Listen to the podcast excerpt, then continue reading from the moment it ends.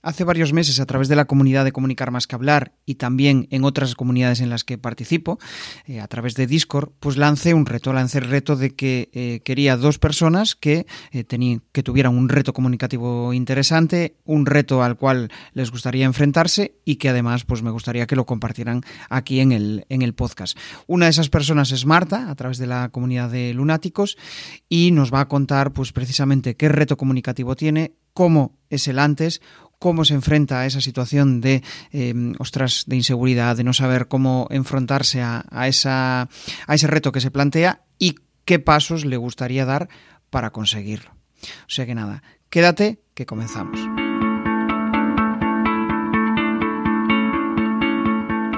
Bienvenido a Comunicar más que hablar. Soy Jesús Pérez Santiago y este es el podcast de los que quieren crear su propia audiencia, ganar visibilidad y dejar de ser espectadores. En crearpresentaciones.com barra comunidad envío una píldora semanal para que puedas comprimir tu conocimiento en contenidos atractivos. La verdad es que Marta es, es una persona, ya veréis, es una persona muy interesante. Eh, en la cual pues eh, puedo adelantaros que es, es, consultora de comunicación y marketing enfocada en el sector sanitario y además de eso pues compatibiliza más proyectos, ¿no? entre ellos pues consultora de LinkedIn y, asesora de, emprendimiento. Con lo cual pues vamos a conocer un poco más cómo es su bagaje, qué le ha hecho llegar hasta aquí y nada, pues darle la bienvenida. ¿Qué tal Marta? ¿Cómo estás? ¿Qué tal? Muchas gracias por tu invitación en el Discord de Lunáticos y no podía dejarlo escapar porque uno de los eh, propósitos míos para este año es empezar a hacer más eh, cosas que me requieran un poquito, ¿no? De eso de mirar al precipicio y tirarte a ver si te salen alas. Y el podcasting y el YouTube es una de las, de las que quiero tener ahí, así que necesito participar en cosas como esta para ir soltándome. Genial, cuéntame, cuéntame más sobre eso. O sea, ¿cuál es tu, principal reto? ¿Qué dices ahí, lanzarte al precipicio? ¿Qué es eso? ¿Qué significa para ti lanzarte al precipicio? Bueno, pues la verdad es que yo he, he intentado emprender y digo intentado porque al final el día a día es, eh, o yo lo veo así, es un autoempleo, ¿no? Uno sabe de ciertas cosas y, y sale adelante ¿no? con ello y se gana la vida con ello, ¿no? Pero no deja de ser un autoempleo, aunque ahora y nos llenemos la boca de emprendimiento, emprendimiento, emprendimiento, lo que toda la vida se ha llamado buscarse la vida. bueno, pues, pues, creo que de estos somos muchos, pero nos damos así un poco, ¿no? De yo que soy emprendedor, sí, sí. Vale. Pues yo lo he intentado tres veces, ser emprendedora con, con esas... Eh, esos proyectos que no sabes cómo van a salir, la incertidumbre te rodea por todas partes y, a veces te sientes que estás al borde de un precipicio y que, y que no tienes para terminar el mes ya ni te cuento, a lo mejor ni para terminar la semana, ¿no? Y tú sigues ahí empeñado en que va a salir adelante, ¿no? Pues eh, ahora con, con, este nuevo año, aunque yo ya me gano bien la vida eh, con lo que hago, pero siento que tengo que hacer cosas para, para estar ahí un poquito en el precipicio y crecer como persona porque algunos dicen que es lo de salir de tu zona de confort, ¿no? Yo digo que es mirar al fondo del precipicio. Ajá. ¿Y dónde crees que te viene esa necesidad? ¿Qué, ¿Qué, te hace mover hacia eso? ¿Qué reto? ¿Qué te gustaría conseguir? Pues vamos a ver, lo que mm, me gustaría conseguir, o como yo eh, cuando me planteaba la, la entrevista contigo, mi reto comunicativo es hacer llegar en este año 2022 al mainstream, a la mayoría de personas, lo que es la comunicación accesible. Y no hablo de accesible a un bolsillo, no, hablo de la accesibilidad universal.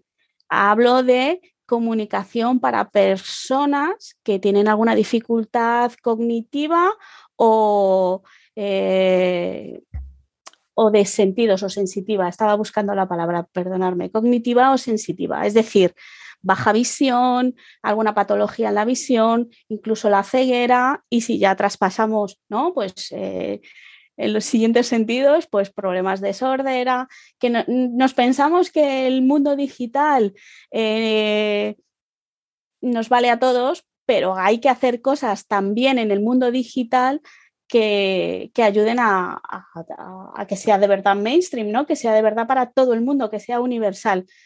Tenemos esa visión de ¿no? las rampas ¿no? en, en la arquitectura, en los edificios públicos, pero ¿qué pasa cuando vas a un centro comercial? ¿Qué le pasa a un sordo cuando va a un centro comercial? y quiere preguntar algo, ¿no? Pues se necesita tener allí pues lo que llaman un bucle magnético, unas antenas para que sus eh, audífonos reciban bien el audio. Eh, necesitamos que no haya tanto cristal y que haya más madera, ¿no? Este tipo de cosas al final es comunicación también dentro de los lugares y uno de mis retos es eh, traspasar la pantalla y que se conozca mejor la accesibilidad universal en, en el mundo digital curioso. Al final, un poco lo que yo entiendo de lo que, de lo que comentas, al final es como, bueno, de ese bagaje que tú tienes de trabajar con clientes, de ayudar a, bueno, a ese tipo de personas o a ese tipo de empresas que, le proporcionan ayuda a, esa, a esas personas con problemas auditivos. Al final tú lo que quieres es trasladar todo ese conocimiento y compartirlo con todo el mundo, ¿no? Para que al final pues, sea más visible eh, que seamos conscientes, que seamos conscientes de que generamos contenido, de que hablamos de ciertos temas que también a una persona sorda, a una persona ciega le pueden interesar. Por eso, por eso me encanta Clubhouse, por ejemplo. Me encanta Clubhouse porque es llevar la radio de toda la vida hombre, precisamente para los sordos no, en este caso sería un poco más para los ciegos, ¿no? Pero sería llevar la radio que, a, un mundo digital, a un mundo, ¿no? Em, también incluso marquetero, ¿no? Porque muchos marqueteros estamos en Clubhouse y bueno, después de aparecer Clubhouse, por ejemplo, se han ido adaptando otras redes sociales o incluso otros, otros entornos, otras comunidades a justamente lo que daba Clubhouse, ¿no? Entonces es eh, Discord también tiene un poco esto, ¿no? De, de Clubhouse o ha adaptado cosas que han funcionado en Clubhouse, pues bueno, mm, todas estas, todos estos cambios eh, que a algunos les pueden, les pueden suponer un, pues, pues una dificultad, ¿no? Tanto cambio, pues a mí me motiva mucho, me motiva mucho e intento sacar el mayor partido y sobre todo trasladarlo a esa, a esa accesibilidad universal. Es, el reto del 2022 para mí. Claro, no, al final, eh, para poner un poco en contexto, ¿no? Realmente cuando eh, inicias un proyecto o cuando no tienes por qué iniciarlo, pero realmente igual eh, quieres empezar a comunicarte a través de Internet, es clave poder entrar en comunidades, ya sea Discord, ya sea Clubhouse, donde al final la gente te conoce, descubre lo que haces, lo que aportas y eso al final genera conversaciones, genera pues un inicio de una relación que finalmente puede acabar en, bueno, pues en un cliente o, en un proceso de consultoría o en, vamos, en una relación profesional, ¿no? Y, sí, es verdad, perdona que te interrumpa, es verdad que lo que tenemos más a mano son las redes sociales. Mm, da igual que se llame Instagram, que se llame LinkedIn, ¿no? Es lo que más a mano tenemos. Pero existen en este mundo digital esas otras comunidades, ¿no? Que ayudan mucho más y que por pequeñas acciones que hagas tienes mucha más rentabilidad profesional que el poner unas publicaciones en Instagram, ¿eh? que yo gestiono Instagrams para clientes, pero, pero sí que veo que, que se rentabiliza mucho más el, estar en otros sitios, el buscar a otros lugares y ponerse al borde del precipicio, como te decía antes. ¿Y por qué crees que es más rentable? ¿Puedes ponernos algún ejemplo de, eso? Bueno, el ejemplo mismo es el que estemos tú y yo hoy aquí. este es uno de los grandes ejemplos. Otro, otro ejemplo que te puedo contar así rápido. Eh, yo entré en Clubhouse en febrero, en febrero del año pasado. Y todavía había muy, poca gente, había que entrar por, con una recomendación o con una invitación, mejor dicho, no recomendación, con una invitación y solo era para usuarios Apple, ¿no? Y, bueno, pues veías que había muchísima gente del, sector del marketing, había muchos de la comunicación alrededor de, eh, periódicos, revistas, ¿no? De este mundo y eh, del lifestyle de manera general, porque ya venía de Estados Unidos y estaba empezando a implantarse en Europa. Pues se, generan clubs, se generan grupos, en realidad, comunidades, y cada uno va creando su, sala o su reunión o em, como si fuera su evento en directo para hacer el símil con otras redes, ¿no? Y pues puede que los primeros días estés a cero de seguidores, porque ahí es una red social también, tienes seguidores, pero aunque entre solamente una persona, dos personas a hablar contigo en la sala de Clubhouse, se establece una relación totalmente diferente de la que se establece en un directo en Instagram o un directo en LinkedIn, totalmente diferente. Eh, no controlo mucho, por ejemplo, Twitch como para saber qué nivel de interacción hay en el Twitch, pero entiendo que es, es, un, es un chat y ya está. No hablas directamente con la persona que está. Es como, es como la radio, ¿no? Pero que puedes hablar con el locutor, ¿no? Y esto es lo que engancha al primer minuto y cuando la persona que está generando la sala tiene esa vocación de no estoy aquí soltando mi masterclass, sino que quiero hablar con los demás, pues eh, la rentabilidad es enorme, es enorme. Yo he podido hablar con gente muy variopinta, mm, famosos, hasta el del tiempo de la sexta, brasero. o sea, quiero decir, gente que no te puedes ni imaginar que, puede tener interés o no, o no interés hablar con brasero. Bueno, pues a lo mejor sí, a lo mejor sí.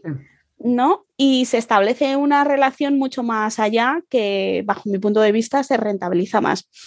Y los clientes que se pueden conseguir si los servicios son B2B o son servicios a emprendedores o eh, servicios a empresas, eh, se rentabiliza más porque te, mm, has hablado con la persona que directamente, ¿no? Tanto, o sea, si yo quiero conseguir por ejemplo. Si quiero conseguir una mentoría, ¿no? Porque quiero llevar mi, negocio a otro nivel, quiero empezar a cobrar high ticket, ¿no? Yo qué sé, cualquier cosa de estas, eh, seguro que encuentro mentores muy válidos en Clubhouse con tres salas a las que vaya. Y hablo con ellos directamente y les pregunto todo lo que les tenga que preguntar y me van a atender y me van a atender. Esa es la diferencia. Claro, ahora lo que estoy viendo yo, ¿no? Al final, bueno, yo también estoy en Clubhouse, aunque ahora pues tengo que reconocer que lo he dejado de lado, me he centrado en, en definir eh, nuevos lanzamientos de, mi formación, ¿no? De la mentoría Influence y al final pues eh, tienes que hacer foco. Pero en su momento, cuando lo probé, me pareció muy interesante el mero hecho de Em, eso, la conexión que había con las personas. ¿no? Entonces, lo, que yo lo que yo extraigo de tus palabras al final es, eh, sirve como estrategia de, branding, ¿no? donde al final te das, te das a conocer, estrategia de visibilidad, Además de eso, pues es una vía para entrar en eh, contacto con mentores, con personas a las cuales pues, eh, te puedan dar una guía, enfocarte y pues incluso contratar sus servicios o no, pero ya te da una visión sobre, eh, bueno, al final todos tenemos nuestros dolores, todos tenemos nuestras inseguridades, nuestras motivaciones y, y muchas veces para encontrar solución a esos problemas tenemos que detectar si lo tenemos o no. Si tenemos ese problema, y si alguien nos da una visión de cómo llegar a esa solución, pues vamos, es, genial, ¿no? Pero tú hablas mucho de rentabilizarlo. Em, explícame qué significa rentabilizarlo para ti. ¿Rentabilizarlo a nivel económico, a nivel de clientes? Explícame un sí, poco sí, Sí, por supuesto.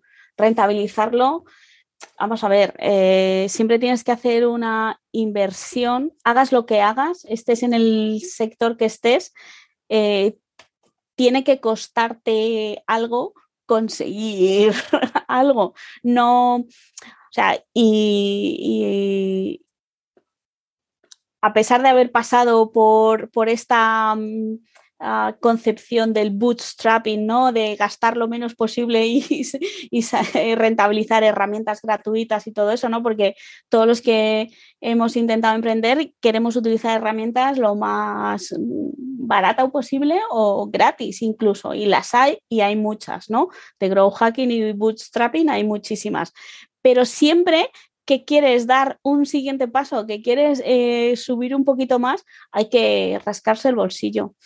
Y cuando uno se rasca el bolsillo, piensa en que luego va a rentabilizar eso que se haya rascado el bolsillo. Esa es la primera rentabilidad en la que entiendo. También entiendo que no solo se trata de dinero, sino de tiempo, porque mi tiempo con mi familia, por ejemplo, pues es sagrada. Y, estoy muchas horas delante de las dos pantallas, pero, pero el sábado y el domingo son para mi familia, por ejemplo. Y para mí es, eh, o sea, no, hay negociación en este sentido, ¿no? Entonces, tienes que rentabilizar el tiempo que estás trabajando y tienes que rentabilizar el dinero que te estás gastando. Ah, hablo. Al, final, al final es, eh, bueno, pues estás, em, estás, emprendiendo, tienes alguna serie de dificultades o, bueno, que al final todas las tenemos, ¿no? nadie tiene el negocio perfecto, siempre hay algo que mejorar. Y, a través de estas herramientas descubres nuevas vías para eh, poder desbloquear ese tipo de cuestiones, ¿no? Al final, si quieres avanzar, si quieres crecer a nivel personal o profesional, tienes que invertir. Y, estas herramientas son una buena vía para, para, eso. Y a nivel de clientes, ¿has tenido retorno? Eh, es decir, ¿has conseguido clientes a través de Clubhouse? ¿Nos puedes contar algún, algún ejemplo? Sí, sí, os cuento. Eh, he organizado al final pocas salas porque, porque me, metí en, otra, en, otro proyecto y sí que mantengo una sala diaria a la que acudo, acudo como oyente al final de, de eh, mindfulness, de mindfulness a las 7 de la mañana, la de Tony Ram. Ah, la de Tony Ram, sí. Sí, aún sigue con ella. Eh, sí, sí, sí. ¿Ves? Por ejemplo, Tony lo, ha hecho mejor que yo. Yo apenas en una, en una de esas salas que hice antes del verano, pues conseguí un, par de clientes para una masterclass que di sobre marketing para principiantes, vaya. Pero es muy pequeño con la, en comparación como, como por ejemplo el caso de Tony. Pues lo que yo como usuaria veo, percibo y, y he hecho, pues eh, Tony empezó también de los primeros a hacer la sala de mindfulness, ya lleva yo creo que 200 por lo menos, va desde lunes a viernes y tal. Él cada día de la semana hace una tipología de meditación diferente. Eh, hay un día que abre a preguntas, otro día que son cuentos, pequeños cuentos de meditación, ¿no? De clásicos. Yo no, como era mi primera incursión con la meditación, o sea, para mí todo era nuevo. Pero sí, eh, los jueves habla de simbología y los viernes hace una en concreto que se llama dejar ir, ¿no? Para ayudarte a dejar marchar cosas de tu vida.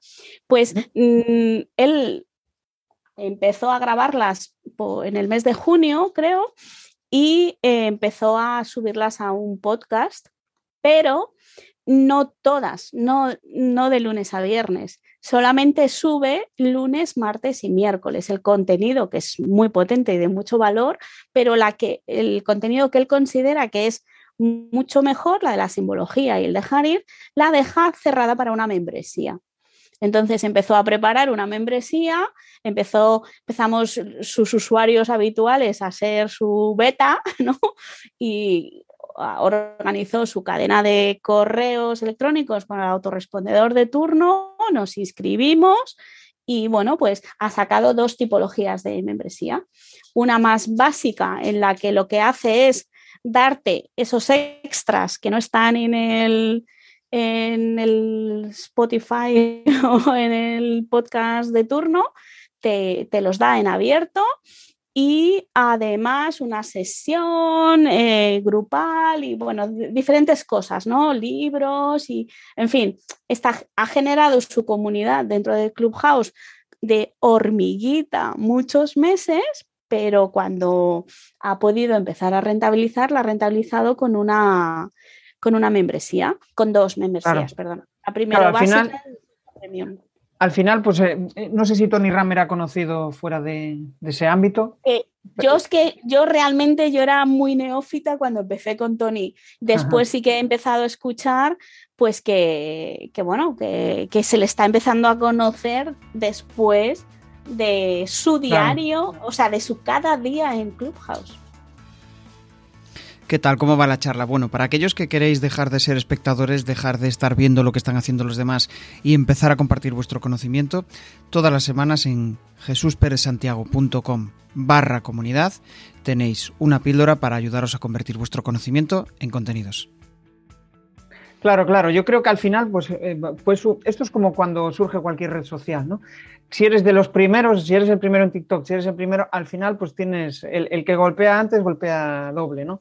Y, en este caso yo ahí quizá la clave que veo es la perseverancia, el, estar ahí perseverando y detectando lo que aporta más valor a tu audiencia para darle contenido gratuito, pero a cambio, oye, si esto aporta mucho más valor, pues aquí eh, hay que contribuir. ¿no? Al final también, como cuando eres emprendedor, cuando eh, montas un negocio, es clave sentirte valorado y sentirte bien remunerado. Si no, al final, pues no, te va a faltar la motivación extra para, para tu día a día. A mí me gustaría conocer un poco más sobre Marta, sobre ti, y, me gustaría em, pues volver un poco a, tus orígenes. O sea, ¿qué ha sucedido para, para, estar donde estás ahora? ¿Qué, ¿Qué, cuestiones han pasado importantes, clave, que han hecho que seas la Marta que eres ahora?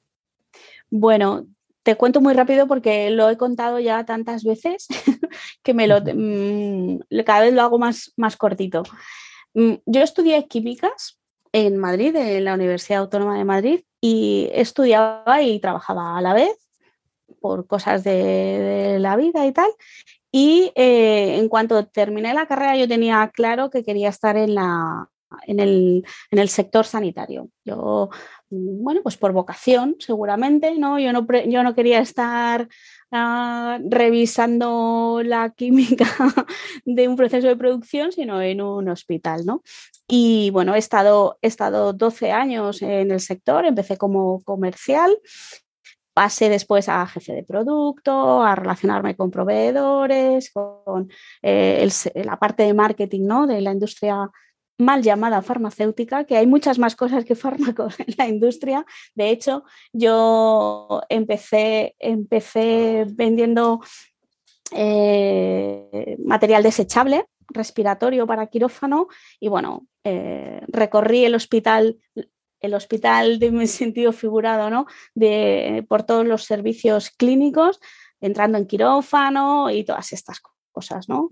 Em, pero bueno, mm, llegó un momento, una, una cosa que sucedió en casa, bueno, a mi marido le detectaron de una enfermedad rara y bastante dramática, dolorosa, se cronificó enseguida y, bueno, pues en aquel momento nuestra hija tenía un año apenas y yo eh, viajaba mucho. Yo tenía un puesto ya de responsabilidad, viajaba por toda España acompañando a los comerciales y a diferentes ciudades europeas y de Estados Unidos para visitar a los proveedores y al menos cada dos o tres meses tenía que viajar fuera de España. Y bueno, pues mi marido, pues no, a pesar de que tenemos familia cercana y relativamente cerca, pues bueno, yo sentía que tenía que dejar de trabajar y, cuidar y de cuidar de mi familia. Esto suena como muy, ¿no? Todas las mujeres cuando tenemos hijos o cuando nos pasa algo, nos sale ese sentido, ¿no? De, de cuidar de ellos. Pero bueno, yo lo podía hacer, lo podía hacer porque pues, tenía un colchoncito y era lo que, lo que tocaba. Ya no solamente conocía el sector desde dentro, sino que lo vivía como cuidadora y como, y como familiar de un paciente crónico. ¿no? Así que eh, surgió así el tomarme un tiempo, fue cuando aproveché para estudiar todo ese marketing que no podía estudiar mientras trabajaba y el dichoso MBA, que todos queremos hacer un MBA, pero que luego no sirve de, mucho, o al menos yo creo que no sirve de mucho. Bueno, a mí me ah, sí, la titulitis, pero bueno, yo me lo tomé como un año sabático, como volver a las aulas durante un curso y cuidar de ellos, ¿no? y así nació Veritas Sanitatis, que es la agencia que formamos los dos, mi marido y yo, en aquel momento, en 2014. Y bueno, él empezó a escribir mm, un blog de manera más terapéutica que otra cosa y se convirtió en un paciente empoderado, ¿no? Le llamaban de la radio, de la televisión para hablar sobre su patología y tal. Empezamos a organizar eventos en torno, en torno a la salud digital, que en aquel momento era, ese fue el primer emprendimiento, ¿no? Una aplicación móvil para pacientes como él. Y fue un, fiasco, no conseguimos llevarlo a cabo porque no era el tiempo, ¿no? Esto, es uno de los conceptos del startup, ¿no? Del Lean Startup, que es el timing, ¿no? No es el tiempo correcto, el mercado no es el correcto. Mm, mm, había mucho miedo porque un, paciente tuviera sus datos en, relación con el hospital. Y fíjate ahora, ahora tienes tu estudio, ¿sabes? Tu historia clínica en un clic.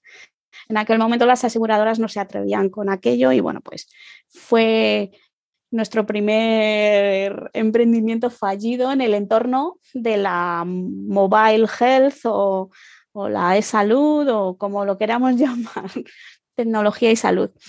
Y bueno, pues también eh, salíamos de casa, que era fundamental, ¿no?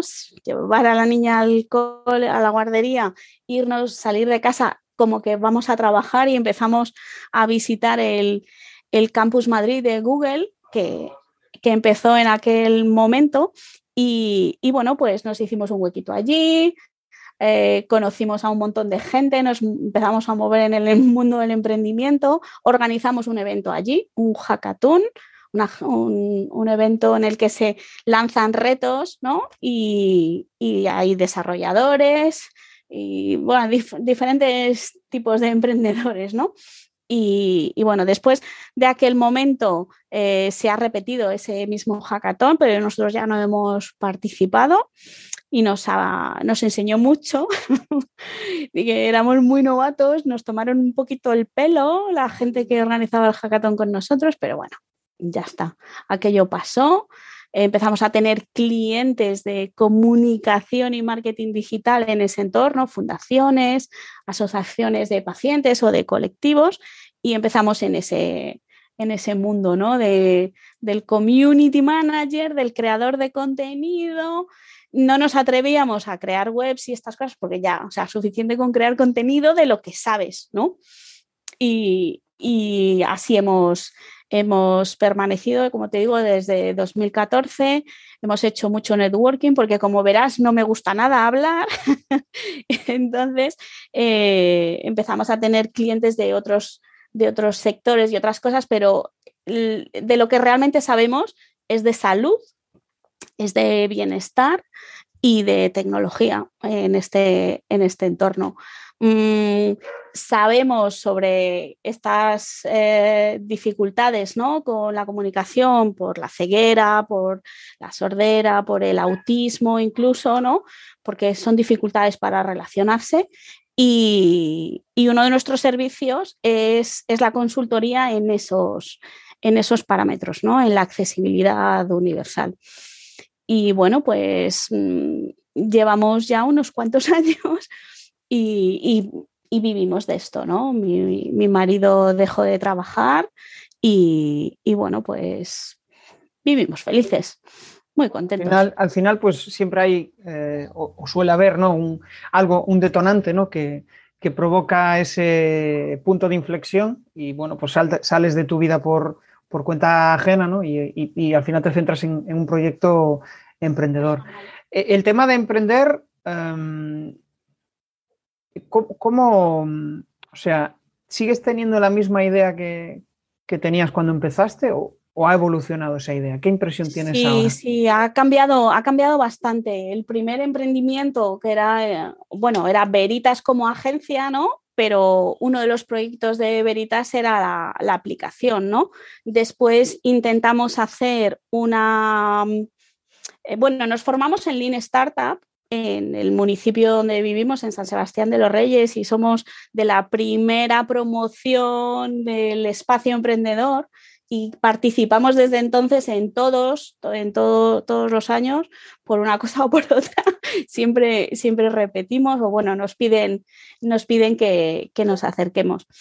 Y mm, aprendimos sobre Lean Startup y cómo validar una hipótesis, cómo salir al mercado con, con algo mínimo viable y, poder validar esas hipótesis ¿no? y seguir a cambiar. A mí eso me gusta mucho porque al fin y a la postre es el método científico, es, como lo hace un científico en su laboratorio, ¿no? Valida, se propone unas hipótesis, las quiere corroborar o no y en función de sus resultados cambia algo y vuelve al ciclo, ¿no? Vuelve a, a plantearse unas hipótesis. Y en la segunda vez que intentamos emprender fue en el entorno de la discapacidad, de las ayudas técnicas para la ceguera y en este caso salió mal por el equipo. ¿No? No, no encajamos bien y después de mucho tiempo trabajando sin ver resultados reales, pues nos apartamos porque nos estaba consumiendo tiempo, recursos y no estábamos, no estábamos viviendo de ello, no estábamos ingresando dinero y tenemos una familia, ¿no? Ese es el segundo aprendizaje, rodearte de gente que realmente esté en consonancia contigo y que el compromiso sea mutuo, que tú te comprometas mucho pero no recibas a cambio y todos tenemos que vivir. Entonces, ese es un aprendizaje que, ostras, que cuesta porque estás implicado con el proyecto, estás implicado con el colectivo a los que te diriges y, soltar ahí, eso duele, ¿eh? eso duele. Y el tercer emprendimiento eh, eh, fue dentro de una incubadora de negocios de Demium Startup, en la que aprendí mogollón. Tengo muy buenos amigos en Demium. Y, y bueno, también falló el equipo porque, bueno, pues eh, Demium funciona, organiza un evento en el, que, en el que recluta al talento, ¿no? Recluta a la gente es como un hackathon, un, reto, dos días allí metidos y hay unos ganadores. Si hay 30, pues puede haber 5 o 6 ganadores o 10, depende de la temporada, depende de cómo lo organicen. Y ellos mismos eh, generan grupos y alguno puede traer ya una idea o se les proponen ideas. Normalmente en Demium se suelen traer ideas que están funcionando en otros países e intentar implantarlas en España, ¿no?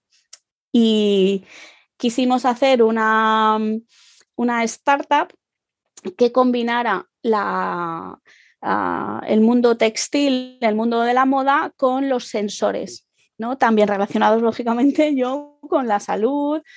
Y, bueno, pues en este caso no salió para adelante porque los otros integrantes del grupo estaban eh, o querían que rentabilizarlo rápido, o sea, ingresar rápido, pasar rondas de inversión y yo ya tenía mi agencia. Entonces, yo estaba físicamente allí, ¿no? Y, pero bueno, los tiempos al final no terminaron de validarse las hipótesis rápidamente como ellos esperaban y, también se, se, frustró, ¿no? Mm, los caracteres de las personas del equipo tiene también mucho, mucho que ver si tú eres más paciente y sabes que las cosas van a llegar con un poquito más de, mm, pues de tiempo. Ser o no nervioso, necesitar o no, no tener ese ingreso, pues, pues puede hacer fracasar una startup.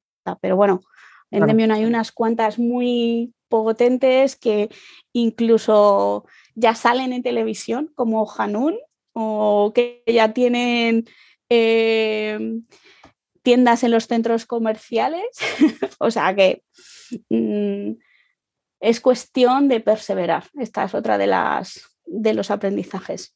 Claro, al final, bueno, yo lo, que veo ahí de, todo ese proceso es que, bueno, pues eh, empezaste con, eh, con una idea vana de, cómo emprender y poco a poco eh, vas descubriendo cosas como la importancia de, compartir valores con aquellas personas para que eh, haya, eh, pues digamos, mm, un objetivo común y que eso permita perseverar, porque si no es muy, es muy difícil, ¿no? Si cada uno tiene su objetivo, pues llega un momento en que aparentemente los dos queréis conseguir lo mismo, pues que al final os, os distanciáis.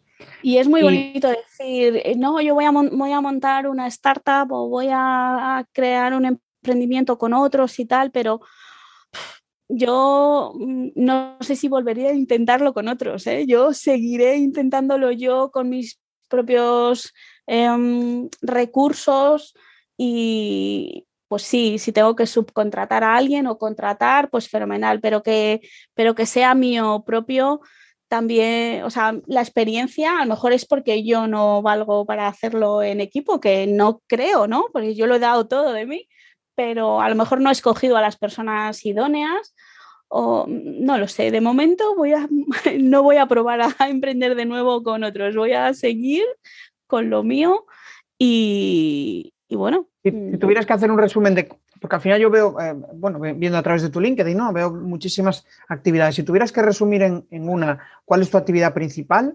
¿Cuál, cuál sería? Tecnología y salud es la mía.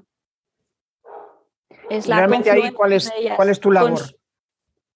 pues en consultoría precisamente o en mentorizar. De hecho, soy mentora de la, Universidad Autónoma de Madrid para proyectos eh, tecnológicos y de salud, precisamente.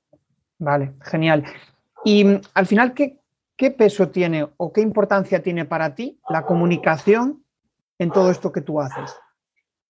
Pues vamos a ver, la comunicación, ¿qué importancia tiene? Pues primero la comunicación interna. Esto, esto es fundamental, ¿no? Intento practicarlo día a día. Y digo intento porque a veces no lo conseguiré. A veces no conseguiré y, y de hecho me pasa que a lo mejor algún cliente tiene unas expectativas quizá mayores de lo que ha contratado, ¿no? Porque sabe que yo puedo hacer todas esas cosas porque lo reconoce en, en lo que hablamos o, eh, o, lo, o, lo, que hacemos por otros lados, pero a lo mejor no lo ha contratado y él piensa que sí. Explícame un poco más sobre eso, o sea, esas sensaciones, ¿qué, te provoca eso? Pues, pues la verdad es que es un poco frustrante, ¿no? Porque cuando tú recibes un cliente nuevo, pues más o menos tienes un, protocolo, un briefing, ¿no? Unas preguntas que vas haciendo y vas eh, dándole precios en función de los servicios que puedes darle, ¿no? Y muchas veces, pues como suele pasar, te regatean, te quieren contratar una cosa y en realidad te están pidiendo la otra, ¿no? Entonces, establecer esas bases desde el principio pueden quedar claras el primer mes, el segundo, pues estamos hablando, yo suelo trabajar a seis meses, mínimo tres, mínimo, minimísimo tres, pues claro, si, si tú sabes que hacer un algo extra le va a ayudar, muchas veces lo haces, esto es como lo de vas dando un poquito, vas dando un poquito y al final te cogen, ¿no? Pues es un poco esto. vas vas a, a, veces dando algo extra y, y ellos tienen la expectativa de que lo vas a hacer siempre o de que es lo que están pagando, ¿no? Entonces, hay que balancear bien y, y, desde que me ha pasado, o sea, desde este último año, ya he aprendido que aunque yo quiera darles algo extra, se lo tengo que cobrar. se lo tengo que cobrar. Que bueno, eso es un trabajo al final de mentalidad, te, comprendo perfectamente, ¿no? Cuando, cuando empezamos a emprender, pues es como que parece que el cliente está un pedestal por encima de nosotros, pero la realidad es que no. Al final el cliente tiene que valorarte como, tal. y ahí empezarás a que el cliente no te regatee, te valore por lo que haces, seas una autoridad para él. ¿Qué opinas de esta, de esta afirmación? Que al final muchas veces surge, ¿no? el, el que parece que el experto es el cliente cuando en realidad el experto eres tú. ¿Qué opinas de eso? Él es experto en lo que sabe hacer y puede darte pautas de qué, comunicar, ¿no? Porque si le estás dando servicios de comunicación del tipo que sea digital, eh, web, eh, redes, etcétera, o newsletter, me da lo mismo, mm, él va a saber qué puede tener más enganche con su audiencia o qué valora más su audiencia, pero el que sabe escribirlo eres tú. Y el que sabe dónde ponerlo y cuándo eres tú. O sea, el qué puede saberlo, pero no el cómo. Esto, es, esto también lo decimos mucho los formadores, ¿no? Eh, ofrece muchos qués cuando des contenido gratuito o cuando hagas una semana de aprendizaje o un webinar, pero explica el cómo dentro de tu programa formativo. pues lo mismo con los servicios, ¿no? El cliente sabe qué tiene que hacer o qué funciona mejor, pero tú sabes cómo hacerlo.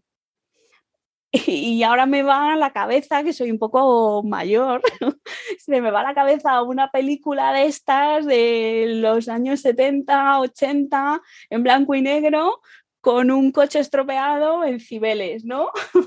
y llega ahí uno que aprieta no sé qué tuerca y ya funciona. Pero si ha sido ni un minuto, ya, ya, pero es que yo sé dónde tengo que apretar. Y tú tienes el coche aquí parado en Cibeles. yo sé cómo hay que hacerlo y tú me pagas por hacerlo en este momento que has visto que no has supuesto un esfuerzo para mí. ¿Y qué? Pero era más esfuerzo para ti que no sabías cómo hacerlo o que ibas a empujar el coche. Es decir, al final es el valor que aportas en ese momento. Un cerrajero que estás con un marrón tremendo y, bueno, pues te cobra una pasta, pero ha resuelto un problema, has podido entrar en casa.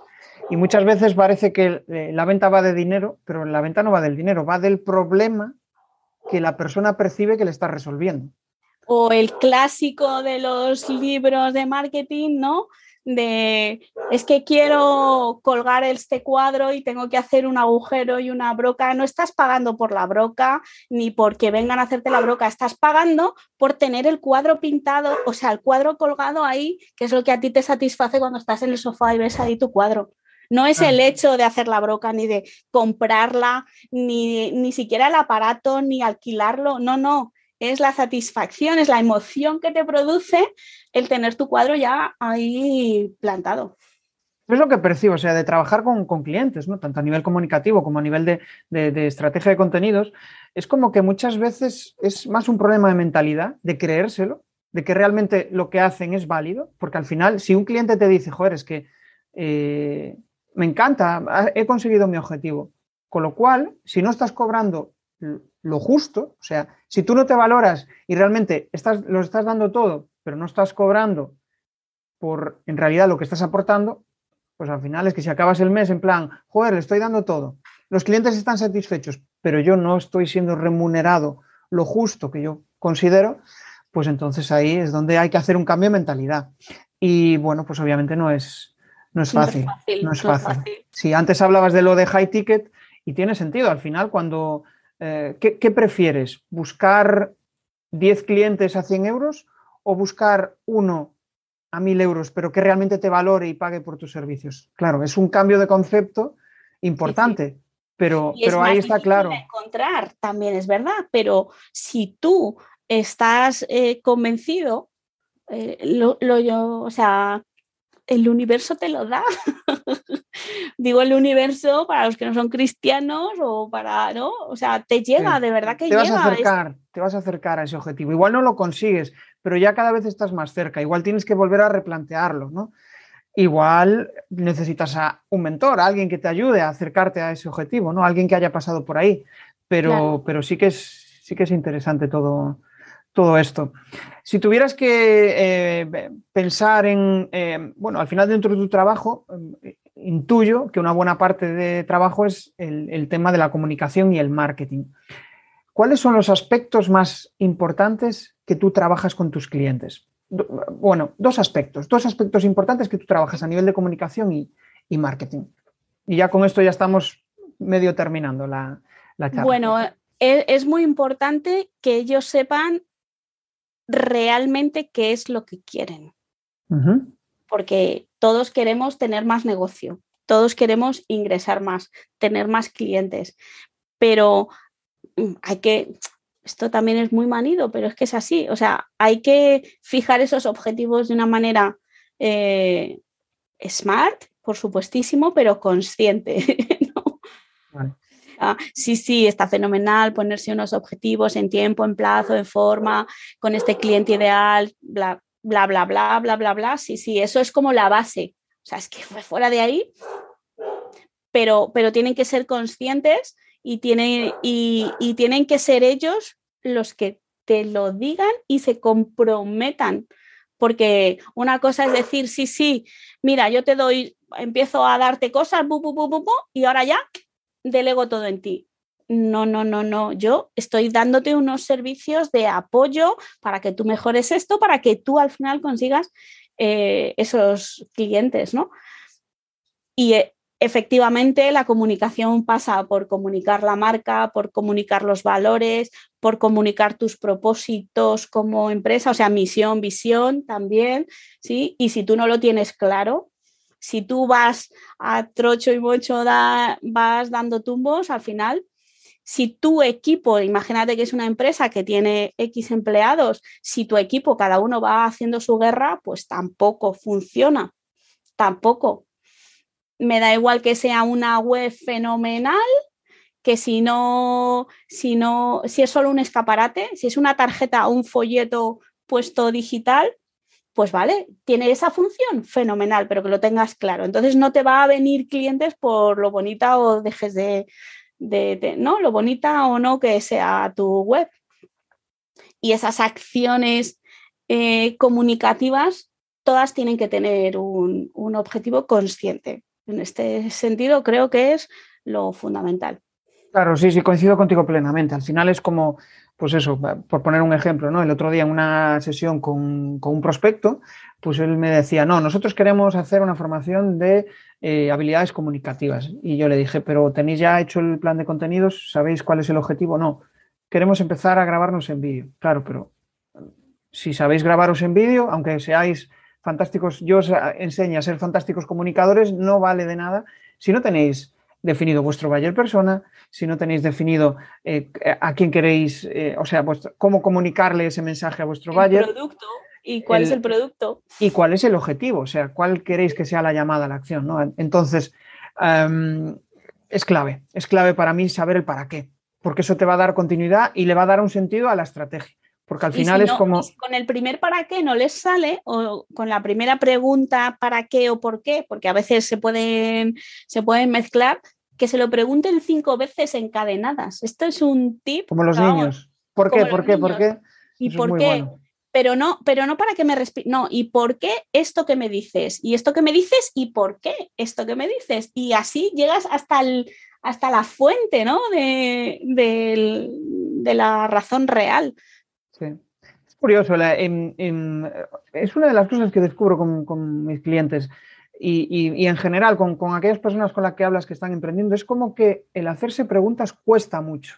A mí me encanta hacer preguntas, porque al final es, bueno, hay una frase que me encanta repetir, que es que la vida va de preguntas, no va de respuestas, porque al final si te haces las preguntas adecuadas, pues eh, te hace pensar, ¿no? Y muchas veces eh, la gente con la que trabajo, colaboradores, me dice, joder, qué pregunta más, más incómoda o, qué pregunta más, pero es que al final, si no te replanteas lo que quieres conseguir, pues eh, bueno, al final acabas siempre dando tumbos, ¿no? Efectivamente. Pero bueno, em, saliendo ya de esta reflexión y ya para terminar, Marta, me gustaría, em, bueno, tengo la costumbre de hacer un test de cuatro preguntas, es un, ah. es un test muy sencillo, donde al final lo que busco es una frase, algo muy contundente, eh, que resuma un poco lo, que hablamos. ¿no? Entonces, eh, la primera es, quiero que me des una clave, una clave que para ti eh, te ha servido para simultanear diferentes proyectos empresariales. Qué difícil. Bueno, te voy a, te voy a dar yo, la que yo creo que es la que me ha mantenido a mí. Son las ganas, el querer.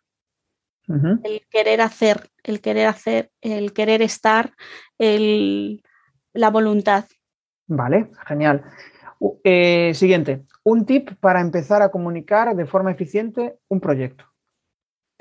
Saltar, saltar ahora mismo, empezar. Learning by doing, o sea, empezar, aunque lo hagamos mal. Pasar a la acción. Sí, sí, Dejar la parálisis por análisis, ¿no? Algo así. Sí, sí, sí. tirarse, tirarse que ya saldrán las alas. Y si no salen las alas, te das un castañazo y vuelves a subir la montaña para volver a tirarte. Genial. Vale. Bueno, yo vi que eh, al final pues em, trabajas LinkedIn, es un aspecto sí, que... Sí, aunque no hemos hablado nada de LinkedIn. No hemos hablado nada, pero vamos a, ya aquí vamos a, a sacar alguna conclusión interesante. Una razón, o sea, quiero que me des una razón porque, por la que crees que la gente no vende bien en LinkedIn que no vende bien porque no son honestos, porque lo que directamente O sea, porque lo que, lo que tienen en su perfil es su currículum y el yo soy, yo soy, yo soy, tengo este título, tengo esto, hago esto, mi empresa hace esto, pero no son honestos. Vale, interesante. Una buena conclusión. Al final es ser tú mismo, ¿no? Eh, una de las claro. que yo tengo, el, de comunicar de forma natural y de forma que las otras personas te perciban como, un, como, alguien cercano. Al final, en, quizá de forma física, pues igual es más sencillo, ¿no? Porque Sin duda. Es, lo habitual, ¿no? Y en el online parece que tienes que hacer ahí una especie de... También es difícil el, tema de cuando te lanzas a comunicar, eh, llegar a, conectar con aquella forma natural que tú tienes. Es como empiezas a hablar y no eres Pero tú, tú sabes lo terapéutico que es ponerte a escribir en, mm, papel y lápiz, pues es lo mismo, empieza con el papel y lápiz y después lo pasas al LinkedIn o al blog o a lo que sea, o sea, el ejercicio de escribir lo que sea, lo que sea, cualquier cosa. Sí, yo te entiendo, yo te entiendo, pero a, las personas les cuesta mucho. Yo me incluyo. o sea, yo cuando, yo cuando quería hacer mis primeros textos, pues, eh, o sea, no os voy a engañar. Igual mis primeras publicaciones en LinkedIn, que, las veo ahora y digo yo, pero ¿cómo hice esto? ¿no? Pero es que fue la clave para poder llegar hasta donde estoy ahora. Pero es que precisamente, o sea, aunque no escribas, pues grábate un vídeo o grábate un audio. Si es que ahora mismo en LinkedIn, porque hablamos de LinkedIn, eh, recoge todas las opciones. Porque se ha ido sí, no, el, vídeo para mí es, eh, vamos, es, el formato estrella, porque al final te ayuda mucho a conectar. Quizá precisamente es el formato estrella porque no mucha gente se atreve y porque es el formato también más difícil de, transmitir, ¿no? Porque al final transmitir tal como tú eres, yo me acuerdo las primeras veces que grababa un vídeo, eh, pues al final era, era un robot. Entonces, eso hay que, hay que superarlo, ¿no? Con ayuda y, con práctica, que esa es la, clave. Y ya la última pregunta, Marta. Una razón por la que eh, crees que los clientes te compran a ti. Pues mm, porque gano mucho en el tú a tú. o sea, gano, gano mucho en el día a día, en vernos, en aportar valor en el rato que pasamos juntos, porque precisamente creo que es por la comunicación, por el tipo de comunicación, porque yo soy así, yo todo lo que pueda ayudarte, te voy a ayudar. Mm, voy a ser franca, si no, te, si no puedo hacer esto, mira, antes de entrar contigo estaba también en una reunión con un prospecto y me pedía AdWords que yo no hago. Entonces yo le he dicho, no, eh, yo te presento a alguien, eso sí, yo te presento a alguien, pero yo directamente no lo voy a hacer. Puedo, puedo ser el nexo de unión para que tú sientas esa confianza y, y, claro, revisar todo el proyecto contigo, pero yo no lo voy a hacer. Entonces, esa franqueza, ese, el ser directo y, hombre, yo creo que porque uno es positivo, porque no está siempre pensando o siempre está con el ceño fruncido, ¿no? Yo creo que esa parte también suma, ¿no? Que, te encuentres con alguien que hace trabajo para ti de una manera alegre, positiva, pues también, también suma, también suma. Claro, claro que sí. Bueno, Marta, pues hasta aquí ha llegado la, la charla. O sea que ahora, bueno, toca el momento en el cual pues lances tu spam de valor, donde tus coordenadas, donde pueden conectar contigo y ya nos despedimos. Bueno, pues a través de LinkedIn soy Marta García Gil y mis, mis marcas, mis empresas es Veritas Sanitatis y Veritas Solution. Me van a encontrar seguro por Veritas en LinkedIn y, bueno, pues googleándolo también. Y bueno, que estoy en las redes sociales, pero eh, al final gano más en las distancias cortas en el mundo eh, digital o no. Genial, Marta. Bueno, pues yo al final de esta, de esta charla ¿no? he sacado varias conclusiones. Una de ellas pues es quizá el ser honestos con los clientes, el, al final pues no, no, desear para ellos algo que no deseas para ti, ¿no? darle buenos consejos, porque al final eso redundará en que esas personas te recomienden y al final eh, se inicie una senda de, de, bueno, de, de, buen rollo, ¿no? y sobre todo el valorarte el valorar lo que tú haces, porque al final, si tú valoras lo que tú haces, al final tu cliente también te valorará. O sea que, genial, Marta. Bueno, pues hasta aquí ha llegado la, charla. Nos vemos en un siguiente episodio. Chao. Chao. Para aquellos que queréis dejar de ser espectadores, dejar de estar viendo lo que están haciendo los demás y empezar a compartir vuestro conocimiento, todas las semanas en jesusperesantiago.com barra comunidad tenéis una píldora para ayudaros a convertir vuestro conocimiento en contenidos.